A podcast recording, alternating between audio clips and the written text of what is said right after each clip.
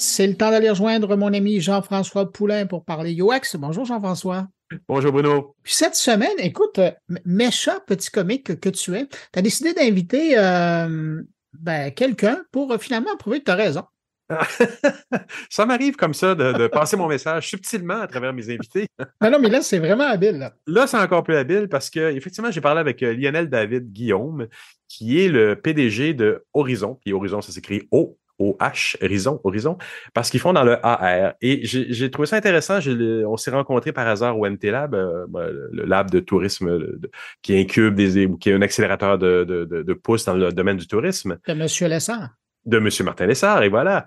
Et, donc, euh, on a parlé un petit peu, puis je me suis dit, ah, voilà une belle entrevue qu'on pourrait faire sur le AR. Et euh, euh, la conversation est rapidement passée plutôt sur le bénéfice qu'il a eu, lui, dans le, dans le courant du développement de son produit dans les dix dernières années. Et, de là, ma façon de, de, présenter le sujet, oui, parce que ça fait des années que tu nous dis que c'est important ben d'intégrer le UX dès le départ d'un projet. Ben, c'est intéressant. Puis en plus, dans l'entrevue, euh, euh, Lionel David nous dit que, euh, ben, moi, je lui demande, est-ce que, est-ce que ça intéresse les investisseurs de savoir qu'ils sont équipés avec du UX? Puis il dit non, ils sont plutôt intéressés à regarder des chiffres. Ça, ça m'a déçu un peu quand même. Parce que je pense que les investisseurs, s'ils étaient vraiment attentifs à leur investissement, ils s'assureraient que quelqu'un qui valide leur investissement dès le départ en disant, regardez, on a une méthode, on va prototyper, on va tester, avant de partir sur un an et puis de donner un million, Donnez donc 100 000 au UX avant. Mais c'est presque une assurance. C'est une assurance, exactement. Et c'est ce que Lionel David nous, raconte dans, l'entrevue. J'ai trouvé ça super intéressant. Je comprends. Ça vient prouver ton point de vue. Euh, Jean-François, on va l'écouter cette entrevue qui, qui met un baume finalement sur euh, toutes ces années à, nous convaincre, mais surtout à essayer de convaincre euh, notamment des investisseurs de l'importance de s'assurer qu'il y a du UX dès le départ. Jean-François, merci d'avoir pris de ton temps. Et puis, nous, on écoute ton entrevue. Salut. Merci, Bruno. Bye. Eh bien, je suis euh, avant tout un entrepreneur. Euh, j'aime, j'aime entreprendre, j'aime créer, et j'ai beaucoup d'imagination, ce qui m'a amené à, à, imaginer une entreprise qui aide les entreprises du secteur culturel à créer des grandes expériences pour euh, attirer les jeunes et les moins jeunes avec la réalité augmentée. Et, qu'est-ce que ça fait? Donc? Donc, ta compagnie, c'est Horizon et la réalité augmentée, vous la mettez à, vous la mettez à l'œuvre comment là, dans, dans le monde réel? Alors oui, notre compagnie c'est Horizon avec OH pour le côté haut, Horizon, le côté WA, parce que c'est vraiment ce qu'on recherche à chaque fois, c'est de, de créer de l'émotion. Et euh, quand on parle de la réalité augmentée, on parle, euh, en fait, c'est 10% des projets, parce que euh, l'effet wow, tu l'as un peu avec la réalité augmentée, mais c'est surtout l'histoire que l'on va créer qui va faire qu'on va entraîner les gens euh, dans, dans, une expérience interactive pour découvrir un château, pour découvrir un site archéologique, pour découvrir euh, une destination touristique. Et là, vous êtes dans le cadre en plus du, euh, du MT Lab à Montréal qui vous a aidé ou euh, qui, qui, a donné un coup de main aussi au démarrage ou à la continuité de l'entreprise que tu avais démarré. Là. Oui, exactement. Euh, le, le, MT Lab, on a fait partie de la première cohorte. On a eu cette chance-là. Donc, on a essuyé les plâtres un petit peu. Le MT Lab, c'est pour ceux qui nous écoutent, c'est l'incubateur de Montréal qui aide les entreprises du et les startups euh, dans le secteur du tourisme. Ouais. Et euh, donc nous, on avait déjà un peu d'années d'existence, mais euh, le, le MT nous a aidé, à, on va dire, à, structurer notre offre et, euh, et à continuer notre développement international. Et que ça se passe bien? Écoute, euh, ça, se passe bien. Euh, ben, on a tous vécu, comme tout le monde, les, les années de la pandémie, avec euh, toutes ces, ces, retards de projets, ces annulations de projets, euh, mais aussi des nouvelles opportunités. Donc, donc ça va bien. Parfait.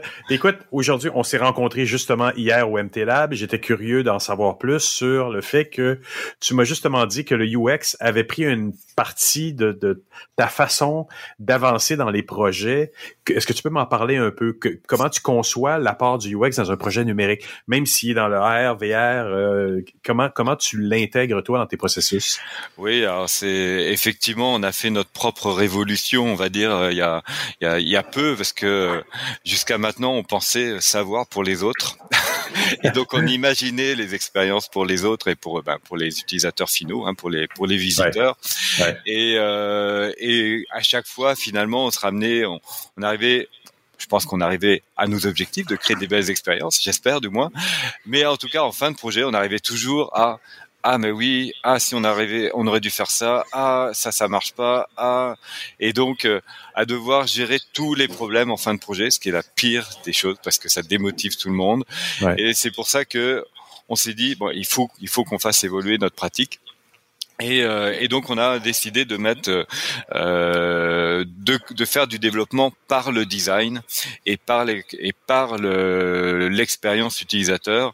Donc on fait vraiment par itération successive et continuelle, on améliore l'expérience. Bien sûr qu'on imagine au début un minimum, on sait où est-ce qu'on va, mais à partir de cette ligne directrice, on va créer, développer avec des utilisateurs et avec le client, ça c'est un point important, euh, l'expérience. Et est-ce que dans un domaine, parce que le MTLab, le, le, MTLab quand même est, est, un accélérateur, est un, un endroit où euh, on prend une jeune pousse et on la, on la pousse plus loin en avant. Est-ce que ça parle aux investisseurs quand on dit euh, ben on a une méthodologie à l'interne qui est basée sur le, fait qu'on écoute nos utilisateurs, on écoute tous ceux qui sont impliqués dans le projet là? Ben, c'est sûr qu'un investisseur, la première chose qu'il regarde, c'est les chiffres. Oui. Donc le design, ça leur parle moins. Euh, néanmoins, euh, ce qu'ils vont regarder aussi, c'est euh, c'est l'impact qu'on va avoir auprès euh, des utilisateurs finaux et de nos clients. Donc il n'y a pas de mystère si on fait des projets qui qui sont impactants, qui euh, qui dont on se souvient, bah, les les investisseurs c'est aussi des utilisateurs, donc ça va leur parler. Quoi. Mais en même temps, tu dis, tu vois, tu dis, il y, a la méthodologie qui nous aide, mais les investisseurs répondent pas au mot design. Mais en fait, c'est beaucoup plus la méthodologie que tu as mis en place pour dire qu'on consulte, on parle aux gens. C'est pas du beau, c'est vraiment euh, la, mise en place d'un processus itératif qui t'amène à te sauver des, à te faire sauver des sous. Là. Ben, euh, exactement, j'allais y venir. Euh, c'est c'est aussi ça. Je pense que le c'est un peu peut-être contre-intuitif. et j'avoue que nous-mêmes, dans les premiers projets, on commençait à utiliser cette méthode. On, on, était toujours dans cette a priori contradiction où on mettait beaucoup de moyens dans le design euh, et donc euh, versus le développement qui euh, bah, lui aussi devait s'adapter au fur et à mesure. Et puis on avait l'impression au début de mettre beaucoup plus de moyens que sur les anciens projets. Et au final, ben au final, on gère beaucoup mieux les projets et on les on les cadre beaucoup mieux. Et on sait dire plus facilement et plus rapidement stop à un endroit euh, pour ne pas parce que c'est ça aussi quand on quand on géré par le design c'est aussi euh, tout de suite voir où sont les risques et de mieux les gérer. Et c'est intéressant ça. Et ça c'est important. Ça c'est vraiment important mais c'est vraiment, ouais, c'est vraiment important. C'est intéressant parce que là, tu me parles de gestion, même de gestion du risque, que le design s'intègre dans la gestion du risque, qui permet d'éviter d'aller dans des directions ou d'éviter des erreurs ou des pertes d'argent. C'est pour ça que je te demandais, est-ce que ça influence les décisions des investisseurs? Et c'est dommage d'entendre que c'est peut-être pas encore le cas parce qu'ils s'ils savaient l'effet que ça peut avoir positif, peut-être qu'ils seraient plus enclins à aller vers une entreprise qui a su adapter sa méthodologie en, en mode plus itératif, en test, en, simplification, etc. Là. Oui, bah après ça, je, je dirais que c'est plus après le, le discours euh, qu'on va qu'on va qu'on va tenir et euh, la philosophie de l'entreprise. Après, un investisseur, il adhère ou il adhère pas à la philosophie de l'entreprise, euh, tout simplement. Et mais je pense aussi que ça se reflète dans les équipes. Moi, je vois l'avant, l'après. Donc j'ai la chance, c'est qu'on a quand même des équipes euh, qui sont stables euh, et qui restent stables. Donc, euh, donc c'est aussi un, ça a été aussi un projet collectif de faire évoluer notre méthode. On a, on a aussi recruté des, des, des, nouveaux designers et ça nous a permis d'évoluer. Et je pense qu'un, un, c'est même un, comment un investisseur lui-même, il va, il va voir que la société va bien, que les gens vont bien dans la société. Et ça fait un impact forcément. Une, entreprise qui garde ses employés, ça a forcément un impact sur le sur l'investisseur. Tout à fait. Et, et, donc, là, vous êtes, euh, vous travaillez sur quel projet? Y a des choses que tu peux nous dire qui, qui sont en préparation, justement, bon, grâce à toute cette méthodologie-là et tout ça, mais euh, vous l'intégrez donc, vous êtes en ce moment euh, dans un projet en particulier? Alors, on l'intègre dans tous nos projets maintenant. Euh, Et euh, donc c'est des projets à la fois au Québec. Euh, alors je vais pas donner des noms, mais c'est à la fois dans des projets très euh, culturels. Donc comment valoriser un patrimoine euh, culturel commun euh, euh, qui a à la fois un, un savoir-faire et un lieu, euh, mais aussi comment on peut créer la meilleure formation possible pour des métiers euh, euh artisanaux. Et donc, donc ça, c'est vraiment deux projets sur lesquels, enfin, qui nous tiennent vraiment à cœur ici au Québec, et également des projets en France, parce que tout le monde aura entendu, je suis québécois, mais avec un accent français, donc bien de l'autre côté de l'Atlantique. Et, et donc, on a beaucoup de projets en France, et là aussi, on travaille sur des projets. Euh, en gros, notre objectif à chaque fois, c'est comment faire en sorte qu'un site archéologique, un château il n'y a pas grand-chose à voir, fasse qu'on ait du fun et que les enfants et les plus vieux et tout le monde se disent eh ben, finalement j'ai appris beaucoup de choses, mais je me suis beaucoup amusé en apprenant beaucoup de choses.